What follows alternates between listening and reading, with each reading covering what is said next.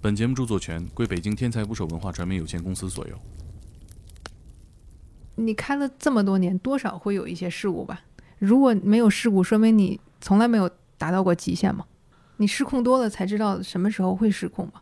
如果你一直不失控，那一直是很舒适的状态，就代表你一直开得很慢嘛。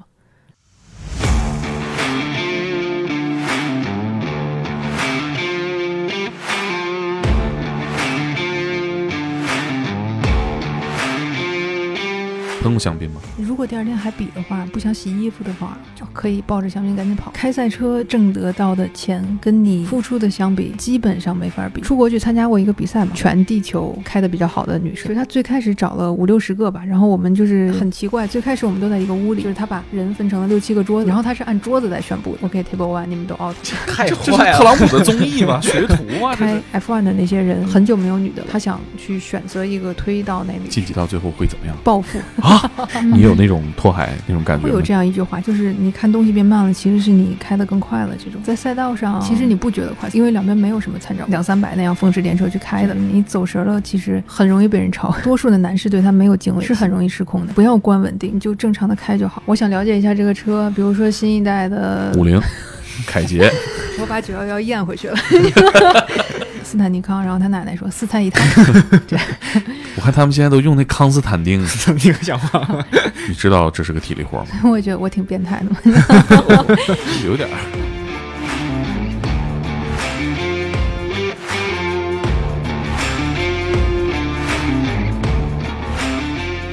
请点击订阅我的播客，拜托了。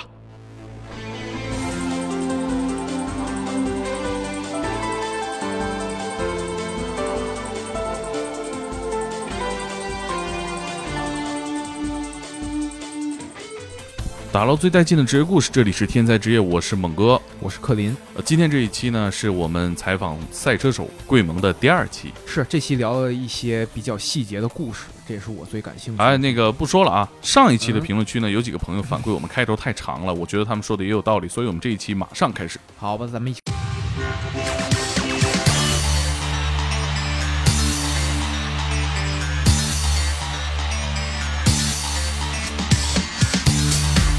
训练和比赛之外呢，作为一个赛车圈的人，你看你这个身份还会日常做哪些其他的工作？我看有媒体去邀请你参加活动啊、试驾啊什么的。 可能属于 KOL 这种，可以去参加一些活动、试驾、嘉宾或者是教练，这些都可以。也是教其他学员比赛、赛道驾驶。对，有有赛道驾驶，那学员都是什么样的？想学赛道驾驶的呗。你这是跟你当时学的那个班儿，你是教那样的学生吗？就区别在于，就是比如说中汽联现在只有指定的那些人是有资格去颁发赛车执照的，就是比如说我跟这 A、B、C、D 学完了，他们是可以颁赛车执照的。但是比如说你跟我学完，我只能倾其所有把我知道的都告诉你，但是我不能给你颁这个执照，就是我没有资格。那假如我是一个只会日常在街面上开的人，最核心的是要学什我么？觉得看你的需求，比如说你真的想以后比正式的比赛，那你需要那个执照，先去那个专业的学校去把那个执照拿出来，这样在以后我可以再教你其他的我认为你需要的东西。那如果你只是说我喜欢这件事儿，平常想去参加一些赛道日，那我就正常带着你开就可以了。我那比如我就想那你在路上会不会油门到底？不会没那么长的马路，有你也不会，对不对？最 normal 的情况下，你你不会突然有一脚就啊踩到底儿的。但在赛道里，你比的就是谁快嘛。那直线的时候，你就是踩到底儿，你比的是快呀、把把地板油。那可不是嘛。嗯， 就是你要忘掉忘掉在马路上的那些开车习惯，可能比 如说快到红灯了，你可能溜过去，然后一脚刹停。你在赛道里不会这样，这油门到底刹车到底嘛。你更多的加速的时间，你可能就会更快嘛。啊嗯，拐弯的话，你也不会不是正常的拐嘛，肯定是在使用到轮胎的极限的状况下，不推头不甩尾的状态下，还在你想走的那条线上的状态下，尽量的快嘛。转弯的时候最快这个码数表大概能到多少？会跟很多因素有关，就我没法给你一个很具体的数值，比如说根据温度，今天天气是冷是热，冬天夏天，包括你换的是什么胎，赛道上干不干净，等等情况，就我不能跟你说你所有的九十度都要时速一百二去过，是个很不负责任的说法。一百二能过弯吗？可以，没问题。你去看现在 F 一不是有有转播嘛？嗯，它会有很多的那个画面，你去找切成那个车载画面，二百多个弯儿他们都有，就是吧对也会分是什么车。我觉得人体承受的压力真的很大呀。对，对啊呀、我路上都没开过二百多，肯定开不到， 没有机会开。哦，对，他是这个，他家里有一辆纳智捷车，你 不要， 我不懂车，啊，那是我爸的决定，这遗传，我爸也不懂车。纳智捷车主，会有会有 SUV 下赛道的，还能超个近道呢，是不是？还真是对。哎，那你会关注其他比赛吗？可能画风跟这个竞速感觉有点奇怪的，比如说像奥运会不是阿拉善这种越野的呀，啊啊，玩水坑、玩沙坑的，差别挺大的，人群都不重叠呀。确实是不同的圈子，但是毕竟朋友圈都是车圈嘛，可能也也会看到一些相关的信息。嗯像阿拉善那种什么英英雄盟啊，他们我感觉好像是就是好像每年一次 party 一样，大家就去那 儿露营几天开心一下，就那终于在前年玩过火了 出什么啊事儿？那那个当时我在阿拉善。啊！你在啊？对，当时是拍了一个去拍了一个广告，正好在，但是我也我听说有人在说，我觉得是真的有吗？我那真是真事儿吗？我我也觉不得我也不知道是不是，但是是听说的那天，我们那天已经要离开了，啊，嗯什么事儿？可以瞪大眼睛问什么事儿？一些节不目可里不能播的一事些不可儿描述的事儿。你下播跟我讲，我真我不知道。啊，那这个跟体育频道不能播，对吧？因为我只在体育频道里看过啊。哪个频道也不能播，对，嗯，就短也不是违法短短时伤风间败俗吧也短时间嗯出现在微博热搜上的。哦，生活败俗对我理解了。啊，不说了，这个不说，不是我们这个节目的要讨论的话题啊。嗯，你知道大概中国做赛车手的有多少人吗？可能日常在比赛的这种状态呢啊嗯，我觉得自称是车手的还挺多的吧，有执照的还挺多的，啊，真的每天在比赛的能靠这个开赛车养活自己，开赛车挣得到的钱跟你付出的相比，基本上没法比。除了地球上那二十个人暴富的那二十个人，嗯其他的人 就是你最好不要因为开车能挣钱去选择这件事儿。大家都说这是有钱人折磨自己的方式，我有一个特别特别傻的问题，不管是开这个拉力赛也好，还是开这种赛道也好，这车肯定不是自己的吧？有两种形式，你可以买车，也可以租车。啊，哦有些车是自己的，也有自己的，对啊呀、但只能是在那里边停着就是不能日常上路的车呀，赛车都不能上路的。啊。那我看网上有人有人老有问那种问题，就是这自己怎么做一辆方程式赛车？真有做的吗？现在有大学生方程式，国内的几家大学，然后他们比如说学车辆工程的，他们会自己去造一辆小的、很迷你版的方程式，啊，就是鼓励大家在在这方面有所成长的。但是你真的说你去动手造一辆去比赛的话，那不可以，因为都是统一规格的，哦，车都是赛会统一的，你不管是租是买都一样的。嗯、你可以根据自己的习惯去调整一些相应的设定，都是在规则以内的。比如说车低不能低于多少，然后就是有一个可调范围，但是那很很微小，就是只是根据自己驾驶习惯来调整。多数的比赛，比如说方程式什么，都是同一规格的，就是车都是一样的，哦各个车队都去同样的厂家去买车只是贴不一样的牌而已，刷上不一样的颜色。啊。对，这些车手里面有多少是女生啊？有几个，有就几我觉个得？开得好的还有有几个吧是世界范围内就几个，还是说中国就几个？嗯，世界范围内，我之前出国去参加过一个比赛嘛，嗯那个是他，他确实是找的全地球开的比较好的女生，大概找了，其实他最开始找了五六十个吧，然后我们就是玩游戏似的过关斩将那样，嗯可能最后会留了十几个这样，那个可能是全全世界会开的比较好的，中国的话，好的，我觉得一只手能数过来吧，而且他们每个人有自己擅长的领域，比如说嗯玩漂移他很好，玩场地他很好，或者说玩拉力他更偏一点，就是大概是这样。世界级的女车手的选拔，啊你多少名来着最后二十多进十多的时候筛掉的， ？Top 三十嗯，可以这样说吧，晋级到最后会怎么样？暴富 就好像就好像地球上就那二十个男的一样，那啊地球上就选了这十八个女的嘛。就是我觉得多数的比赛是男女混合的，哪怕是拉力他单给女的颁奖，但是历史上好像没有纯是女人在一起的比赛。这个比赛它是新出的，它哦它确实是因为开 F1 的那些人很久没有女的了，他想去选择一个推到那里去。哦，所以最后真的是那个组别的第一名可以进到 F 一。那可能也需要现役的 F 1的某个车队正好有席位，正好不能很肯定的说第一名就一定会进到哪里。这个我就但觉至得少是有机会的。好像好像和我们平常知道的这个运动挺怪的，就是说，假如说我有这个资格，但是还得看这个公司招不招人。这些车队如果没名额，就是我我也没有比赛的资格对呀、每个车队有两个车嘛，啊，就每个车队只有两个名额。坑少，哦，所以少一个才能添一个。这就跟你 NBA 球队你只有十二人，对不你能想再填想了我，那我去掉这个，加一个新人，道理是什么？要不然就是他打的真的好，要不然就是比如说他的社会效应、明星效应很好啊，嗯等等，能为车队带来赞助商啊，等等，就会有很多嗯的因素相关。是甚至你看现在女团、男团这个选 idol 都分开， 男女组别去选，细看也分不出来，太坏了。是因为我感觉这赛车可能就是对你的这个身体素质要求不像其他赛事那么高，很高啊！但是你肯定没有耐力啊不，像跑步啊或者是打球啊这种。不不不，他很高，哪里都都在身心折磨着。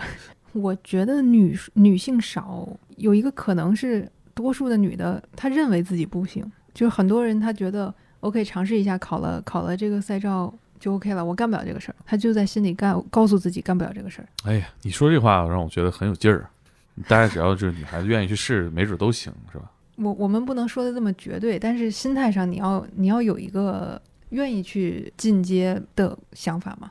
小时候受到的性别规训不一样，男孩子你会给他买玩具车，你会玩电子游戏、飙车这些东西，他更快的能接触到汽车和对汽车更有一个天然的对理解。这个是自己想法层面的，然后然后就会涉及到很多周围环境的影响，能不能去实现这个？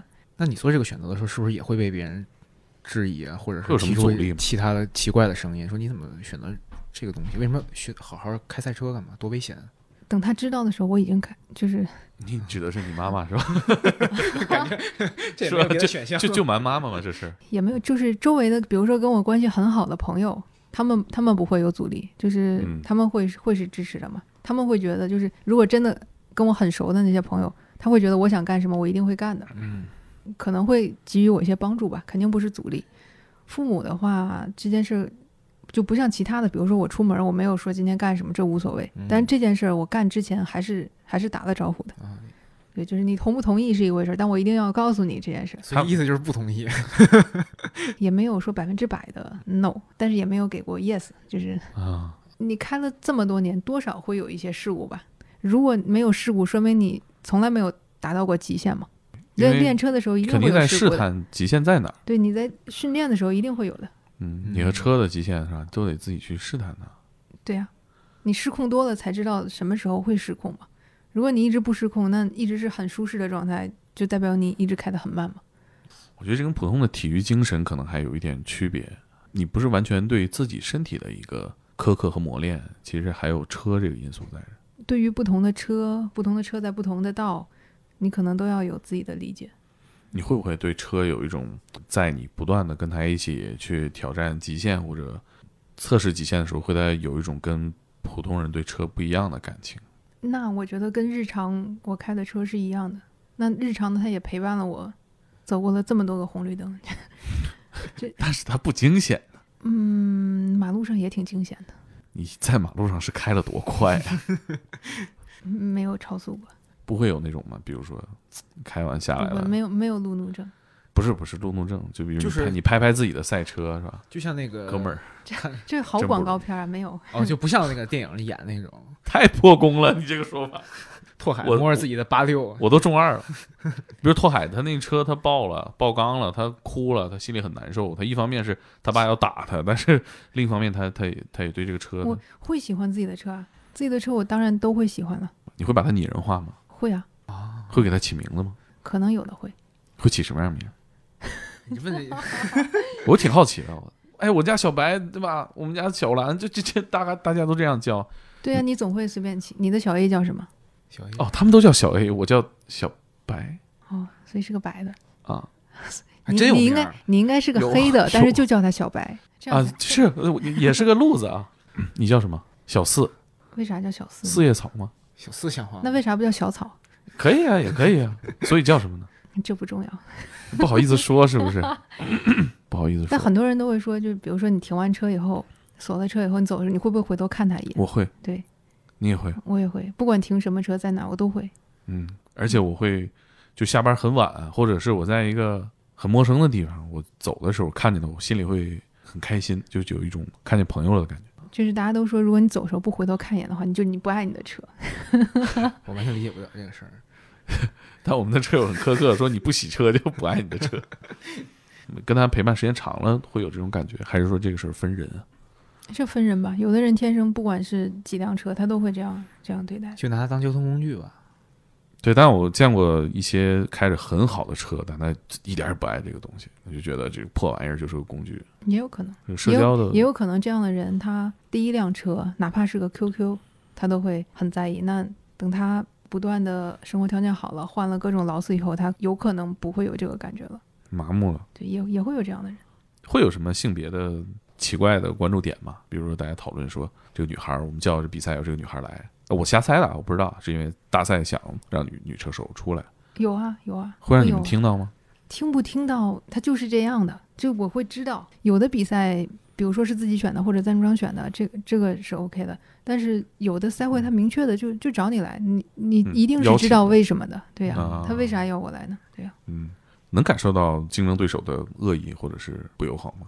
没有什么恶意，我感觉，比如说像王一博去比摩托那个事儿，嗯，不是有很多的摩托圈儿的人对这事儿表示很不爽，就觉得他在用我们骑手的这个身份，在塑造自己的人设，但他不是一个像我们一样热爱摩托的车手。当然，我不认同这个观点啊，但是会流传出那样的聊天记录啊、视频啊，包括不是有人声称比赛里你看我怎么办他，就这种还有这种有啊，给王一博绊倒了，王一博气坏了。哦但那个，但那个，我我不确定那个是那个人啊，啊我不确定啊啊。但确实发生了事故，导致他成绩没了。哦，就是我觉得在比赛的过程中，不管他是不是明星，比赛肯定是比谁快嘛，不嗯能因为他是明星我让着他，或者说他是明星我一定要那个欺负他。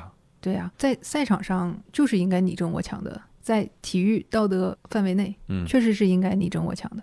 他选择了这个赛事，首先他他有没有能力，就是有没有资格，有没有赛照，那可不可以，会不会骑车，都 OK 的话，那为什么不他不能去呢？那为什么明星就不能去呢？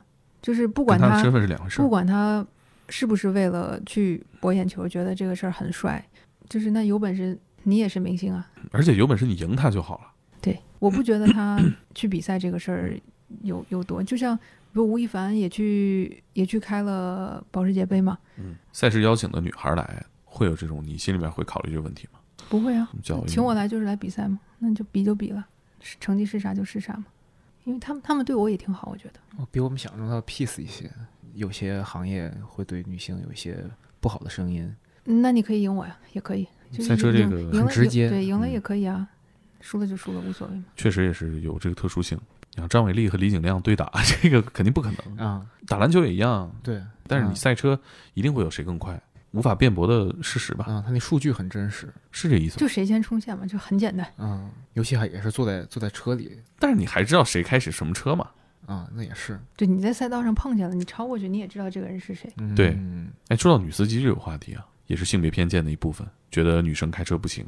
这不绝对嘛，就是也、嗯也有男孩开的很不好的，就是就跟这没关系，其实对，就可能只是早年间那个女生开的少，大部分都是男生路上，嗯，这显然就是说，开车，比如说路面上，我做一个好司机，女性一定不比男性差。就我想来想去，还是女性从小接触汽车的这些东西少，在考驾照的时候，她其实很多男性一直习以为常的东西，她一直没关心过。对他比较陌生，忽然把这个所有知识都给他，让他去要掌握，所以他有的时候会会紧张的时候，比如说我们公司之前那个地址就有一个姐姐开车把车开到便利蜂里头去了啊，啊，很近的距离三米吧，她就把车开进去了，车头进去了。就把门撞了，对，然后我走到楼下，我我就看完，大家都说就那女的，那女的，一女司机， 对，有可能就我就感觉汽车这种东西可能会让一些女生就没安全感，因为你有很多这种在网上宣传，他们会说，呃，中年男人下班到家会选择先在车里待一会儿，来感受一下这就是独处的温暖，但是从来没听过一个中年女人或者说一个女生有这种情况，就感觉这个汽车这个东西和男和男性挨得特别近，但是和女女生反而就离得很远，而且汽车广告也是在讨好男性的更多。永远是一个穿着西装的男士在开。车展，我们看中国的车展就视觉上很丰富，啊，也没有男模，有男模吗？我没去过。我没见过，偶尔有过。还真有什么车会请男模嗯，比如说 Jeep，啊？我懂了，比如就说是嗯，不一定是什么车。对如果如果男人很帅的话，可能你也会多看一眼。我会的嗯。嗯，他有的车会车模是车主的形象，啥叫车门？车模是车主的形象。比如我就是一个雪佛兰的大越野车，然后我就可能就是一个中年男性，然后穿着我的这个夹克，啊，但是有一些车主可能就是年轻人，他但是像中国这种一水儿都是穿着礼服的女孩儿当车模的，也很少。不精准吧？他他可能是根据中国的市场环境做出这样的车展的调整吧，他可能这样办车展更多人愿意来吧。嗯，有可能，因为感觉这个家用车普及，这个也是增速比较快嘛。你说能有多少年？往二十年说顶顶头了二十年，嗯，所以可能这个审美还是停留在另一个阶段。哎，我觉得我从小所有的工作单位圈子范围里都是男生多，就是我我好像习惯了。你之北前在影北影摄影系肯定都是老爷听们儿起来，是男的多呀、你扛大机子也得。那学校里美女也很多啊。啊那倒那也不是是你专业的呀，你那你斯坦尼康那一般女生也也也弄弄不动啊。 我想起那个前两天有个朋友说斯坦尼康，然后他奶奶说斯坦一汤，我我大学同学说，我看他们现在都用那康斯坦丁，你有想法 吗？那大斯坦尼康真的很沉，嗯那肯定啊对。你看大那大四很个，哎啊沉，还有加配重什么的，对啊你背起来跑起来是很沉。但现其实现在手持一个小云台都搞定了，对啊，哎肯，那定你选这专业的时候怎么想的？你知道这是个体力活吗？所以我也觉得我挺变态的嘛。 有点儿。就你总要选择一个嘛。那你只看到了他体力这一方面，那你出去的时候，其实整个大学四年，你都是在接触上接触到社会上所有的人文感动你的，或者说让你产生触动的东西，其实挺好的。热爱做汽车媒体嘛。这只是一份工作，前提是我喜欢车，所以的话还好。当那个赛车手，是不是你还得做很多其他的项目的训练，举举铁什么的？对我看你平时也举举铁，看我的样子也能看出来，有段时间没举了。我今天上午还举了，但是但是我刚打完这个新冠疫苗，我还想了一下，会不会有什么神奇的力量爆发？你看过有一个极速蜗牛的动画片吗？那样就那蜗牛变异了，它能跑得特快。就是哪怕不为了赛车，正常的锻炼身体也是好的嘛。那你会针对性的，比如说我这个比赛，我觉得体力上哪儿差点意思，我啊回会啊去会啊健身房搞一搞。那当然会了，你会知道你你哪儿的力量差来着重搞嘛。其实其实哪都靠，它是全身运动。对，但是人总会有薄哪弱儿的哪儿强哪儿弱嘛。那你会跟你的健身教练说吗？我的工作是这样，嗯你给我看看我都练哪 儿。就是多数的健身教练可能会有，比如说他们有一些，比如说是运动员退役，或者有一些他有自己的喜好，比如说他就肩不发达，然后比如说嗯腿不发达什么，他会根据他的喜好来带你练。啊就是对哪怕你、是哪怕你说了 OK，我今天就想练练背， 他可能会说，哎，我觉得你应该练臀，啊 就是现在我基本上是自己练。可能如果有一些需要咨询的，也会也会找他们咨询吧。你属于是去了，把包一扔，自己就练了上了啊。因为很方便，它就在我家小区里，属于社区的健身房，哦，不像是商业那种会人很多呀、很乱，基本都是都是邻居区。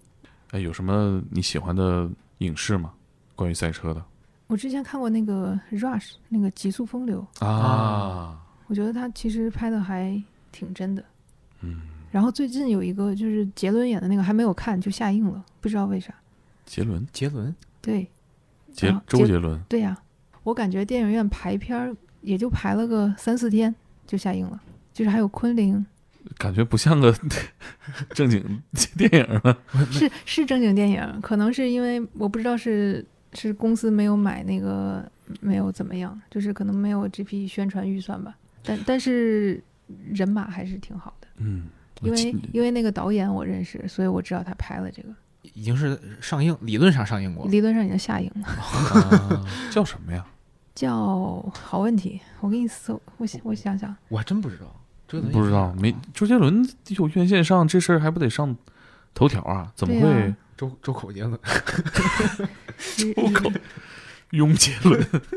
啊叫《叱咤风云》，对，有叫《叱咤风云》，就是昆凌啊什么他们都在。啊？四点四分，四点四没有在院线播放几天，是个是个台湾导演，他自己也很喜欢赛赛车这个东西，所以找他来拍的。你看这演员表里边都是周杰伦及他日常的那些好友，好像什么王俊凯啊，什么好像是不是都有？我没记错的话，反正柯有其实伦、刘畊宏都对，在。其实人马还不错，但我想看的时候，我发现我家附近最近的一家电影院，每天只有一场排片儿，晚上十一点多，然后凌晨多放完。 呃极极速风流是很棒的电影，我觉得那是一嗯个突破极限的故事。就它它很真实嘛，奢华、困难，就是等等都。有。赛车似乎也是一个这样的运动，一直在刺激。嗯，福特大战法但拉也利看了吗？？对哎，我看我我下了，你看了吗？我下了还没看，就我已啊经下下来了。头文字 D 呢？你喜欢吗？那好小的时候看的，所以影视对你的这个爱好其实影响不大啊。不大。你父母是有搞汽车的吗？没有。喜欢车吗？我妈应该不太喜欢，我爸还好吧，你这个兴趣的原凭空来的原始是什么呢？就总得有个由头吧。就是一直喜欢，没有哪一件突然改变了我的事儿。啊，最开始会找朋友讨论吗？其实会有啊，看看 F 一比赛啊，会讨论一下，哎，你看昨天比赛了吗？什么，就像男生讨论足球一样，哎，这个比赛我怎么感觉有点看不懂呢？最主要的点在哪儿啊？在于车队的策略，在于车手的发挥，在于赛道上一些不确定事情的发生等等。那是不是这个对于观众来说，如果我不身临其境在赛场上看的话，其实在电视上去看门槛还是比较高，哎，其实我觉得电视上看挺好的，是因为吗电视你能一直看嘛。赛场上你坐在一个看台，你每一圈就挖着过去。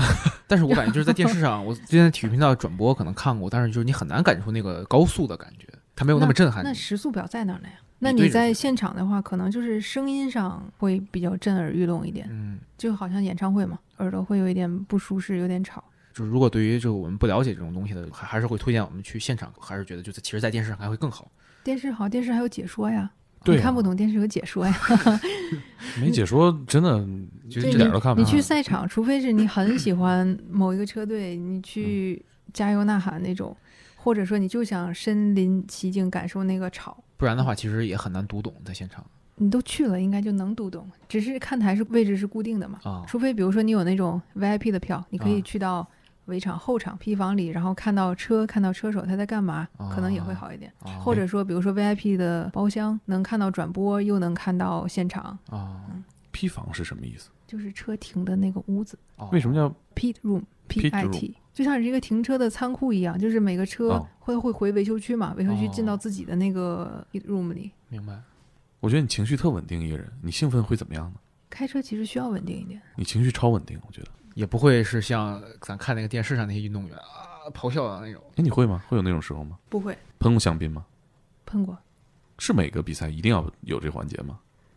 如果第二天还比的话，不想洗衣服的话，就可以抱着香槟赶紧跑。啊，喷香槟的时候你也是很为难，是不是喷的时候？因为你没那么高兴， 不不不， 可以喷呀，是高兴的呀，但不是像那种他们那种狂喜嗯没有到忘我吧？啊你是那种鼓掌啊，谢谢谢谢，很好，嗯，也谢谢大家加油，好，算了，收工。我感觉你但情不绪但不代表不高兴。就只是不形于色那种。因为你其实，在终点线之前，你大概知道对啊，你知道自己是第几？啊，对所以你直到你走上台上，或者说你停车，这这都有充分的时间，情绪能降下来，这会倒有那种呃，咱们这个赛车比赛很兴奋，就是咆哮的那种时刻吗？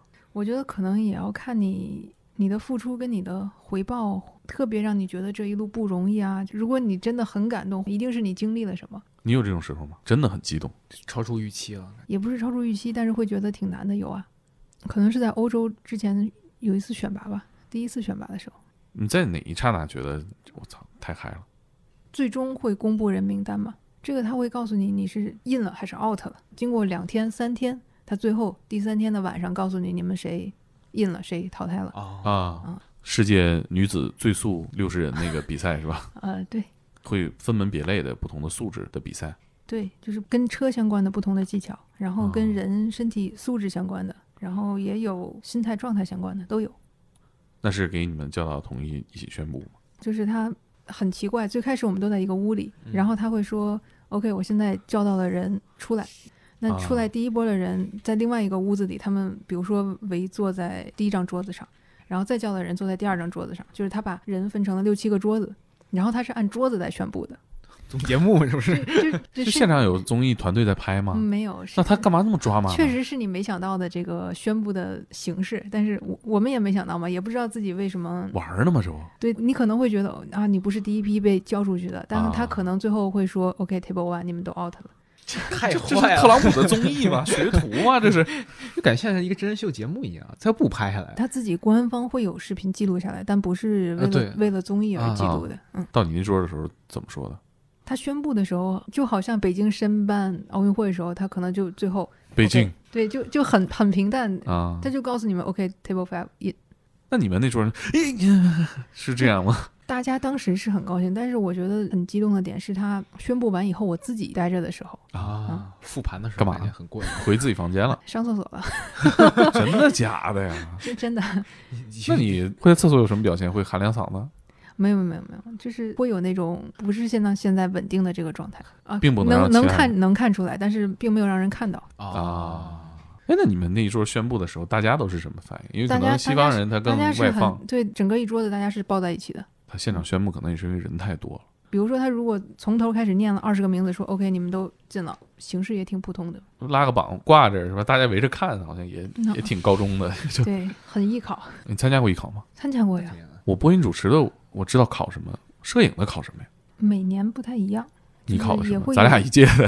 啊、也会有一试、二试、三试这样层层筛的这样。哦，我懂了，但是没有才艺展示这种是吧？有现场创作，可能让你拿个相机去给你一些道具拍点东西什啊么这种。种，呃，有的年会有画画，然后对对也对会有面试啊、笔试啊、作品分析等等一些基础知识，艺考的时候情绪起伏大吗？会有一点吧，因为那时候小，可能看到进的时候会挺高兴。你高中在班上是什么样的同学？不属于那种学习委员的学霸，属于那种瞎玩儿的学霸。哎 呦嚯，咱俩还不如不是一届的，是一届的太难受了。属于兴趣爱好还比较广泛、就是考试给人发答案那种， 啊。你那个比赛那个淘汰的时候情绪起伏大吗？因为我认识到了差距，就是中外或者说亚洲、欧洲还是有很大差距的。就是第一轮的时候，其实你心里大概也有个数了。所有的东西你都会有数嘛，但是到最后，我觉得你能控制的可能也就百分之八十吧，还有百分之二十是很不可控的因素。最大的差距体现在哪儿？就好像你说人家玩车玩了那么多年的历史，不管是想法、体能，是有很多差别的。体能这一块儿对你的这个力量要求大吗？我感觉他们那边人都体格子大，一个是他们体格子大， 但单说这个车是等级在哪儿，就是确实对人的要求也挺高的。就不管是男女，我觉得哪怕是现在中国找个男的去开，也需要有一些力量，就是那个车确实很重。这重体现在哪儿？体现在就是你操作上，因为这个车有一定速度以后，有一定下压力以后，车作用在你身上的力是很大的。嗯那所有赛车手都追求像你一样情绪稳定吗？也没有啊，不是说情绪稳定就一定好吧？有的人就是一定要嗨起来，他才有状态嘛。就好像有的人比赛时候喝红牛就跑得快，有人喝咖啡就跑得快。那那这个开赛车有兴奋剂这种东西吗？嗯，。啊，不是，那那那兴奋啥呀？开只能把油门闷到底。就是从科学角度来讲，每个人的兴奋时间长短不一样。嗯，就是是你不知道这个兴奋剂能维持你三十分钟，还是说十分钟。嗯，如果三十，那固然好；如果它只能维持十，那十分钟以后你的状态会很差，还不如嗯不喝。就是你肾上腺素飙升，然后你各方面的素质都在放大。因为我小时候看动画片儿那个《超智能方程式》，他们一打药就好像都变慢了，这是不是有点夸张 了？也不夸张啊。嗯你有那种拓海那种感觉吗？就是说在路上开车，觉得什么都特别慢。会会有这样一句话，就是你看东西变慢了，其实是你开得更快了。这种在城市里，我觉得没区别，就是正常的驾驶。在赛道上，其实你不觉得快，因为两边没有什么参照物，所以你不觉得你是那个两三百那样风驰电掣去开的，而且你也没有心思去想那些东西，你可能想的完全都是专注于你正在干什么，就是你走神了，其实很容易被人超。你开四叶草在路上有被人崩过吗？就有那种尬你的， 我从来不应战，有崩你的吧？会有那种轰油啊、摁喇叭那种。你们傻帽吗？ 感觉你不能说人家、是一那个、种乐趣吧可能是爱好车的人会，哦，这是种嗜好吗？我就感觉这种挺分挺分 分情况我很觉得冒他，犯我觉得他不一定是不服你，他可能就是觉得很快乐这件事儿。只是我不喜欢，如果你很快的这样在车流里边，比如说在环路上这样，其实是不安全的。是前两天是上海还是深圳有一个飙车不是出事儿了吗？这事儿太多了，每天群里边都有各种各样的飙车出事是儿吗？我觉得多数出事儿那种什么，比如说豪车、啊什么手撞这种， 啊啊！就是尤其是像超跑这种，都是因为大马力后驱，多数的男士对它没有敬畏心。大马力的后驱其实是很容易失控的，你没有技术驾驭它，对，那你就不要关稳定，你就正常的开就好。或者说，尤其是特殊天气，更多的人他对超跑的这个，他觉得就是一个很炫酷的东西，但其实这种大马力后驱车出事儿以后的后果还是挺大的。你会关注那个讲车的号吗？关注了一些，很多是以前的前同事、前朋友嘛。虽然你不在媒体了，但是正常的接收行业信息而已。有什么推荐给大家的那个车评的视频吗？我感觉我会是关注哪个车型，比如哪个车上新了，我想了解一下这个车，比如说新一代的，五菱、凯捷、我把九幺幺咽回去了。 比如搜说这个懂，比如说车懂车帝里边，那会有很多人都入驻懂车帝，会有很多人都入驻汽车之家，然后一车也是会有那么多的车评人的号，综合明白嗯对这个车有个了解嘛。新车上市肯定会请所有的媒体去试驾嘛，不是说哪一个人说的所有期我都觉得完美，啊嗯对我只是从车型方面去了解。明白？哎，你平时会去金港有那种找这个车手开一圈儿？上市之前新车都有试驾的，我们以前也是，就是挂临牌嘛，因为都是试驾车。偶尔去的时候会看到，就是各种各样车型在那玩命开，特别快，也有漂移的，就在测极限嘛，然后拍视频嘛，前面跟一个车 也也开倍儿快的拍的。你会接这种活吗？我不管别人要多少，就是我觉得待遇好就 OK 了。嗯，那到哪儿能看到你比赛？嗯，除了你的微博 Grace Green，像绕口令似的。这个是因为当时有很多外国的车手啊、技师啊、团队啊，他们念贵盟很难念，他们觉得啊 Green Moon，一定要有个英文名。那我感觉就是 Grace 跟嗯都姓贵嘛，啊而且主要是 Grace 里面有个 Race，啊我当时这样想的。那所以你比赛能看得着吗？可以看，可以看。比如说某一个比赛一年会有几站，然后看他有没有转播吧，主要是看他有没有转播。在哪儿转播一遍？比如说赛事的公众号里边会有直播链接，它不一定在哪个平台上。啊嗯你现在工作有什么计划呢？比如说你现在已经是一个方程式车手了，在中国也是最快的那几个女孩子，你你有什么接下来的目标呢？我觉得对于开车这件事儿来讲，还没有达到瓶颈。就我可以很明确的知道，还可以在哪些方面有提升、有尝试、有前进的方向。这个事情对我来说是没有到头的。但就以后的发展来讲，我觉得很难说吧。小时候我也没有想到会要开嘛，看机会，看运气。没有一个明确的目标去要求自己是吧？比如说你会说，那我想开 F 一啊，啊，这个是明确的啊。所有的车手你问他应该都会想吧。你觉得离这个大概还差多远不考虑运气的话，基本开不上吧。啊？这么难啊？那如果这么简单，我想开就能开上，那有的是人想开都能开上。不是，你肯定跟别的人的中国起跑线不一样我，啊。我认为中国人离这个最近的，现在他叫周冠宇，他现在在开 F 二，但是还没有攒够去开 F 一的积分，积分够了以后也要看机会、看运气能不能开到。那你会主动去做些什么事情？会围绕他做一些，但是能得到什么样的结果就不一定。你愿意聊天吗？我觉得也挺奇怪，你们约的这个点儿吧，聊完了就是晚高峰。你说你请不请我吃个晚饭？ 是不是？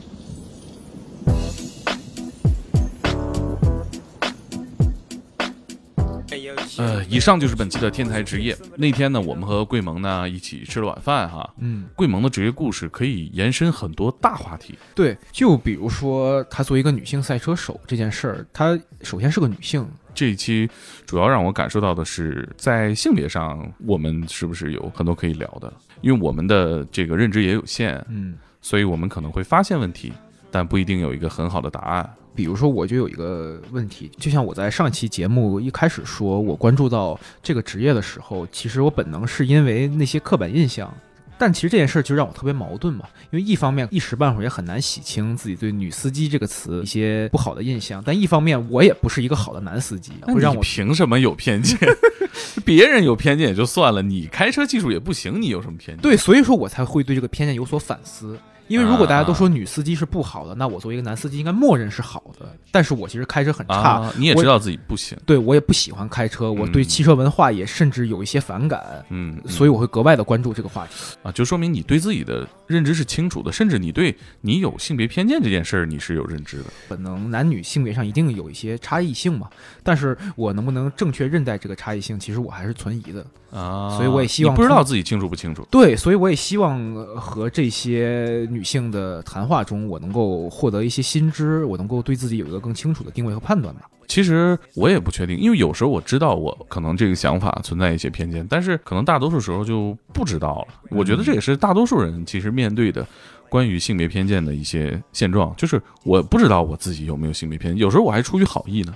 但是其实，呃，像比如说我们总说绅士风格这种概念，其实它就在性别上不是一个很平等的概念嘛。对就因为是对我默认你是弱的，我是强的，我来帮助你，其实还是一种居高临下的态度嘛。是“绅士”这个词儿是个旧词儿，它不管好与坏，它是个旧词儿。对，因为以前女性是掌握不了生产的，但在现在其实已经不是这样了，嗯，只是是有些固有的偏见流传下来了。我想起那个，你以前咱们那个国家不是倡导过妇女能顶半边天嘛？嗯，那个时候的女性在出现在海报里的时候是非常健硕的形象的对，她其实是穿着工服嘛。对，那个时候就是明显是参与生产了，所以瞬间就顶起了半边天。就说明其实这个社会地位还是跟你劳动创造的价值高度相关的。你像我们生活当中认知到的这些很多工作，也不一定完全非要靠出卖体力或者说干体力活儿来。其实也不是吧，像你说的，我就有一个很强的一个认知，比如说大家总说快递小哥，嗯其实有很多女性也在送快递，啊也在从事这种体力劳动啊。嗯嗯，但是你这么一说也是，但是在我们的印象里，我们就默认的把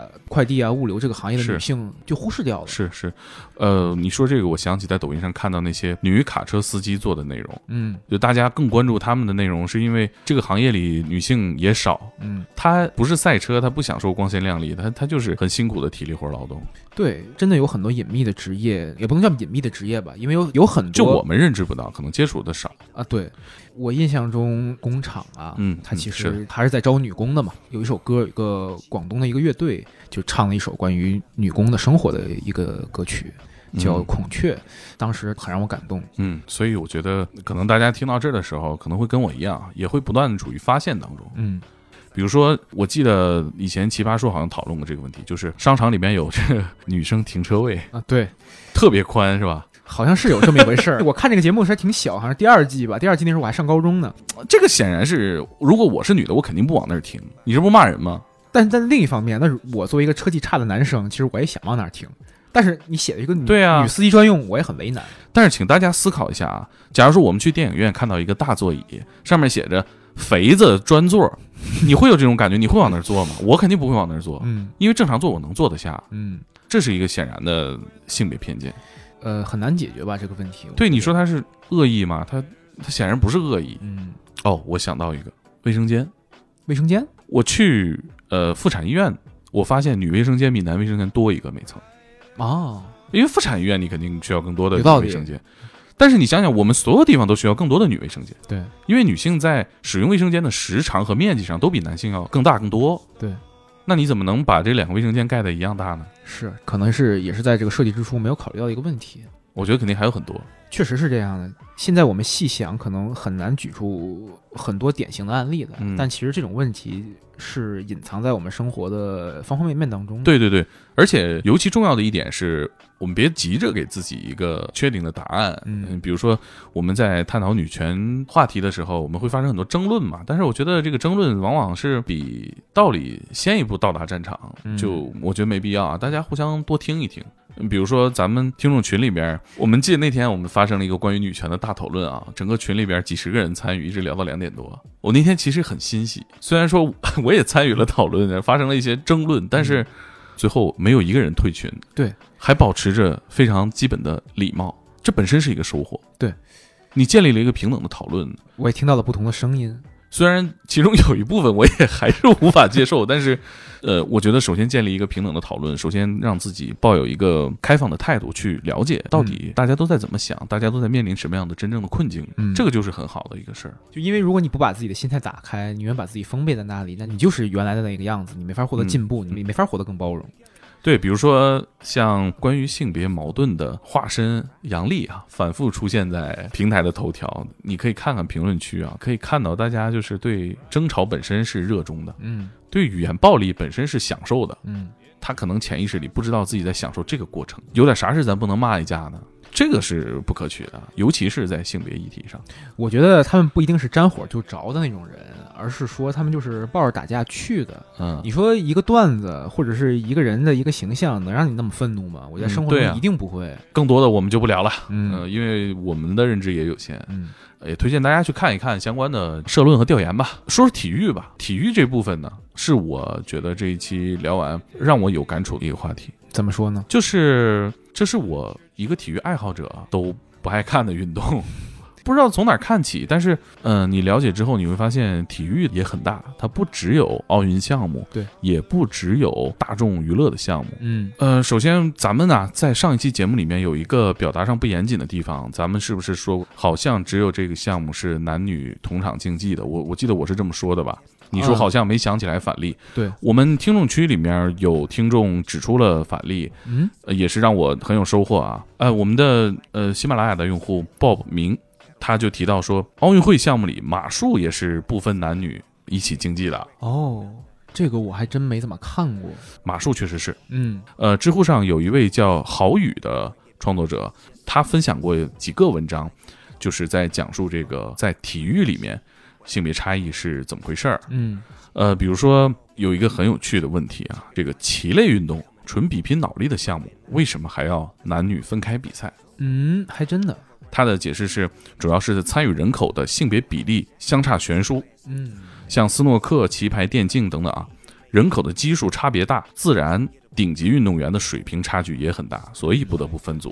嗯这种区别更像是级别划分，如果不把女子比赛单独分出来，呃，女子项目里的这个优秀的选手会完全淹没在男子的二三流群体当中了，嗯，因为人口差异太大。明白。嗯，我觉得很有道理对啊。郝宇呢也写文章总结了一下哪些运动是可以男女同场竞技的，当然这个不单指奥运会啊，嗯比如说钓鱼哦啊，我们也有很多就是优秀的女钓手，包括马术。嗯和赛车有一点像，我觉得这个感觉。那马术反而身体轻一点，可能还有优势呢哈。虽然没有什么理论分析能够说明女性在马术运动中更具优势，但事实确实是在这项不分性别的平等竞赛中，女性骑手的成绩和数量越来越呈现压倒之势。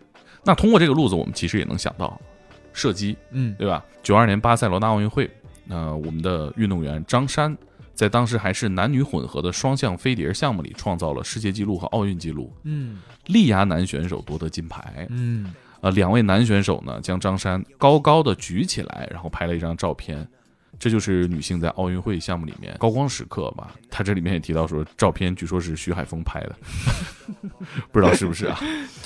所以呢，其实关于这部分呢，稍微补齐了一些我们的误差。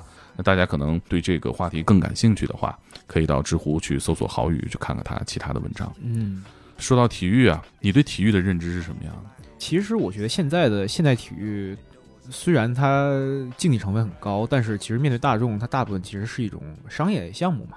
不管嗯是 NBA 也好，还是中超联赛也好，嗯它的呃商业介入是很多的。对一个完全没有商业介入的项目，它大概率就是一个失败的项目。是的，而且体育本身，尤其是像你说这种商业联盟，它是一个表演，对，它是一个秀，它是一个持续一整年，每一年都会出现的秀。对，比如说我们说五大足球联赛、NBA 等等等，它都是秀。包括超级碗啊，决赛那就是美国国人国的民春大晚秀啊啊。而且，嗯、说到这儿，我想分享一个篮球圈儿关于这个话题的一个讨论吧。嗯就是以前球星是不太允许在赛季当中公开的休息的，比如说我这几场就不打了，嗯我歇几场。我刚看球那会儿这是不行的，因为你是明星，大家花钱来看你表演，你今天晚上不来，我这个球票都是一千美金，那我是不是以后我就不来了？啊，我不看你主场表演了。球星不登场是不行的，但是现在呢，有一些球星他就我就歇了，他是为了什么呢？是为了根据我密集的赛程做出的一些调整，嗯比如说我可能跑的客场比较多，我需要休息，我很累，嗯那我就歇两场，我就不打了。嗯那你不打理由是什么呢？以前呢会有 NBA 对这种行为进行处罚，哦，有诈病的情况，诈病还行。对啊，我我那头头疼屁股疼，啊哎，就我跟联盟报告，我这场我打不了了啊啊！联盟发现了，处罚了他，本质上是一种表演，嗯观众是需要看你有这种高强度的体育表现的。嗯比如说像大球星，你说我可能去美国，我几年就去一次，我去湖人看球，哎，今晚就科比就不在，你什么心情？你肯定也是落差非常大很。失落，没值回票钱。对呀、你像湖人的当家球迷杰克尼克尔森是吧？嗯他后期最后一次去湖人主场看球就是科比的谢幕战嘛。嗯，嗯，所以你体育明星对于一个项目来说太重要了。其实你想，像赛车这种，像我们平常可能会看一些体育赛事的人都不是很了解。嗯那面对大众来说，它肯定是更隐秘的一个职业了。嗯，如果没有像桂盟这种有人气的赛车手的出现，其实可能很多大众真的不会去关注这个赛事。嗯，我们知道舒马赫，嗯，知道这个汉密尔顿， 我知道谁，韩寒，沈韩腾寒，， 沈腾，对 呀、呃，所以这是需要明星，任何项目我觉得需要运作，需要大明星，对，他需要能出圈的明星，是尤其是小项目。对，小项目几乎就是要靠一两个顶尖的明星了。像嗯我小时候对丁俊晖印象很深，啊，现在我已经根本就不看苏诺克了嘛。我对不我不确定还转不转播，但是我现在已经完全不不关注了。但那个对时候，我小学的时候真的会守在体育频道前去看斯诺克，虽然看不懂。对你记不记得那会儿他是黄金时段？对，你看我放学之后能看到他，嗯那就真的是黄金时间。那个时候，丁俊晖也是整个呃中国体育界的瞩目的一个明星对嘛。对，还有一个，比如说柯洁，啊，柯洁，洁也是小项目大明星，因为他也出圈了。对，他还代表人类和 对啊呀、 AI 决战，虽然 结果非常的，但是但他在人类的领域内几乎已经做到最强了。包括他上这个脱口秀大会等等，这都是明星效应，嗯让大家更关注说，哦，这个围棋也是一个充满着激烈竞争的一个项目。对，因为围棋的话，你看转播的话，你真的是门槛很高，因为它不像你看动画对啊看动画片儿时，你 还不做特如效 F 一，你好歹能看见哪个红车更靠前。对你能看到卖速表嘛？ 嗯，是的，呃，比如说岳阳，岳阳那个，这是小项目嘛，但是他现在不能算大明星，但他是大网红，可能也算不上是网红嘛，嗯至少让我们关注到了大力士这个职业。嗯，但是他可能跟传统体育可能还不太一样。对，它是更像表演体育，像 WWE 那种。嗯，是，比如说桂盟，我我看到很多报道说，美女赛车手啊，长得好看，有点怪啊，听着，这虽然有点怪，但是如果她真的能以个人的能力和影响力去带动这个项目，其实是可以期待的。对，嗯，但是希望以后能够少一些这种用词。美女赛车手，那他要不是嗯美女，不看了还是怎么 着？太奇怪了。是，也是因为大家觉得有这样一位美女赛车手，才让我们关注到这个嗯职业和选题嘛，所以是个很矛盾的一个事儿。对你看到这种东西时，你会很为难。你是一个热爱体育的人吗？我挺热爱体育的吧，我相当爱运动，我几乎每天都会跑步，跑长跑 吧。你这种在我们爱打篮球、踢足球的人听下来，这都不算运 动不过小时候其实挺爱打篮球，但是我打篮球真不快乐，啊因为我不爱跟人打交道，因为你每次要跟很多陌生人一块儿啊啊凑、啊凑局嘛，啊我最尴尬的就是到场上所有不认识人的说“哥们儿接一波”那句话是最难说出啊口。压力太大了。其实那打球打的还可以，但我真的不愿意再参加，包括踢啊理解球也是，你踢球要参与的人更多嘛，呃还会有队友还会埋怨你，对我那个。 你踢后卫你你一定要防守。对，那个压力太大了。然后我嗯后来就热爱上了这个跑步这项运动，因为你可以自己一个人，嗯， 然后在跑步的时候可以听播客。说到这儿，我之前有一个偏见，就是我觉得大家在讨论篮球的时候，我高中的时候我特别讨厌一种人啊，嗯就是我觉得你要是不打篮球，你讨论篮球，嗯我就觉得你有问题，你你不权威。那时候没有键盘侠这个词儿，但我觉得你是就是个喷 子。啊呃但是我我后来改改变了，我后嗯来改变了。这些体育之所以被大家热爱。并不是因为我看了比赛之后我技术更好了，而是因为在他们身上我能看到故事，嗯我能看到一个人、一个顶级运动员、一个明星，嗯，等等等等，所有的魅力都在体育比赛里边能呈现出来。对我，我甚至觉得现在的潮流文化中，其实有很多和篮球很近的嘛。嗯你说有会不会有现在有一个小孩看到一双鞋，他觉嗯得这个鞋非常酷，然后你跟他说这个鞋其实是皮蓬的啊皮，蓬的鞋，嗯他会好奇皮蓬这个人是谁，说不定他会因为这件事儿去了解一段历史，了解一个故事。而且我记得我小的时候啊，我爸是一个体育频道的一个忠实的观众，嗯他是体育频道演什么他都会看。嗯他就跟我说，他说这个体育啊，就是和平年代男人英雄主义的 承载。啊，这是对，这这是他的言论啊。 啊，故事本身和这种追求刺激和极限的挑战，就体育精神本身是有魅力的。呃，其实为什么你说体育有魅力？它就是人家展示了我们很多普通人类达不到的那个水平嘛。对像赛车手也好像大力士也好，其实都是这样。但是我一直在想，有没有很多的小众职业真的是我们平常了解不到，甚至关注不到的地方？嗯我我觉得很多观众可能在这方面可能会有一些建树吧。就如果你们啊，知道一些小项目，或者说对令人兴奋的那种运动员、那种运动的时刻，是不是也可以分享给我们？对评，论我区们里在评论区里讨论一下，因为咱们开天工作室的节目发完之后，评论区里还出了几个玩胶的大神，对。也在讨论，一看就很懂 是我都没没没看懂他在说什么。对我还我还我还补问了 一句，嗯，我觉得大家可能不不那么爱说话，但是我们能在评论区里面讨论讨论，给我们一些参考。你觉得可能大众不知道的小众的体育项目，对，因为我们平常的眼界也是有限的。嗯，而而且我我给大家推荐一个动画片啊，是一个小众体育项目，至少在中国算是吧，就是棒球。棒球那个动画片叫《超智游戏》，好像是这个吧？啊，贾飞，我忘了叫什么名字了。呃他，他还画过什么欺诈游戏？他是一个啊爱画骗术的一个漫画对师，就是他在棒球这项运动里面，完全是一个斗智的一个嗯过程，嗯如何安排自己的战术，如何安排出场，嗯，很多极端的展现太精彩了。这是既非常日漫又很体育的一个他是一个怎么说？一个反英雄的角色，他是一个 对，绝 对不是王道漫画的那种。杜角地、杜杜杜九地、 杜，哦，主角叫什么我记不住了啊。嗯，但是这个是一个很精彩。呃没有门槛儿，你很快就能看懂。对，非常精彩的一个智，甚至是可以说它是一个智斗的漫画。对我看完之后我爱上了棒球这这个项目。嗯，我小时候看的棒球，看过一些安达充系列嘛，但它其实是青春的漫画，是那个棒球小子、棒球英棒豪、棒球英豪、四叶草、嗯嗯这种。那我还看过很古早的巨甲子园巨人之星，没看过，这个很早的，这是一个非常有意义的一个日本漫画嘛。现在嗯早年我们提到日本漫画时会想到两个漫画，一个叫《巨人之星》，讲棒球的；一个是那叫《明日之丈》，那是讲什么的？讲拳击的，是日本哦哦漫画历史上非常重要的两个。想起来了，，想起来了，那个画风非常的古早，那对个画风还是欧洲动画片的画 对，风就还是有点《丁丁历险记》那 一挂啊，的。对对对对对对对，那我也推荐一个小众职业，这啊是我小时候非常喜欢看的，叫呃《光速蒙面侠二十一号》，就讲橄榄球的，哦哦哦，橄榄球那个我想起来，这个很多人给我推荐过，这个非常有名。虽然他画的特别夸张，很科幻了，但是非常好看。啊就是现在呃村田雄介画的，就是现在哦画一拳超人的那个哦，这那个个画漫画风一下就很想看。画的非常精致啊非常精致，叫《光速蒙面侠二十一号》，有动画嗯也有漫画嗯。你说到那个科幻，我想起那个零秒出手是井上学院画的一个哦跟外星人打 篮球的，那个，但是这个有点诡异啊有，点怪这个我觉得这不不太有体育精神，就是它它不是个体育题材嗯吧，至少对，呃，就是地球组一个队跟外星人打篮球。画的也比较糙推荐大家看呃井上学院的 Real，啊。对，我记得翻译特别的有灵魂，叫什么？命运强手。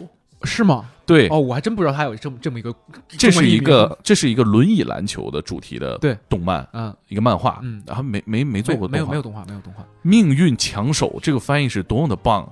结合剧情来说，哇，一下就对啊呀、击中你了。对呀、你手不强你怎么玩啊？ 而且里面还有一个《灌篮高手》里面的角色。客串进去了，对，那这期节目就聊到这儿，嗯呃，大家评论区一起讨论我们热爱的体育项目。好的。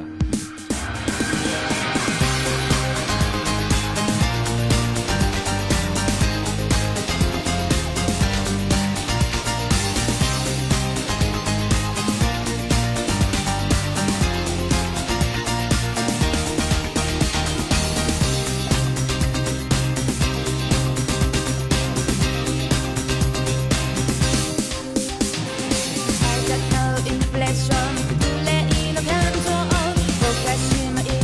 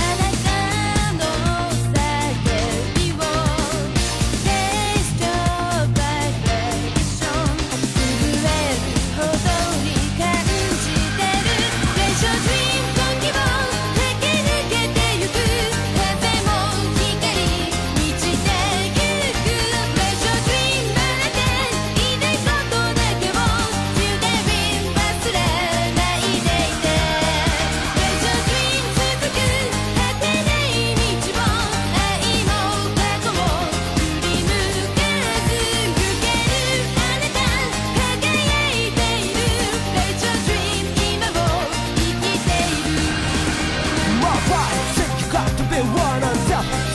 しない Never stop 止まりたくない犠牲になった愛が倍してもピッ目指す Sweet one Sweet beat 原告音は尊敬シフトちは道可能 But I'm never gonna stop to reach my dream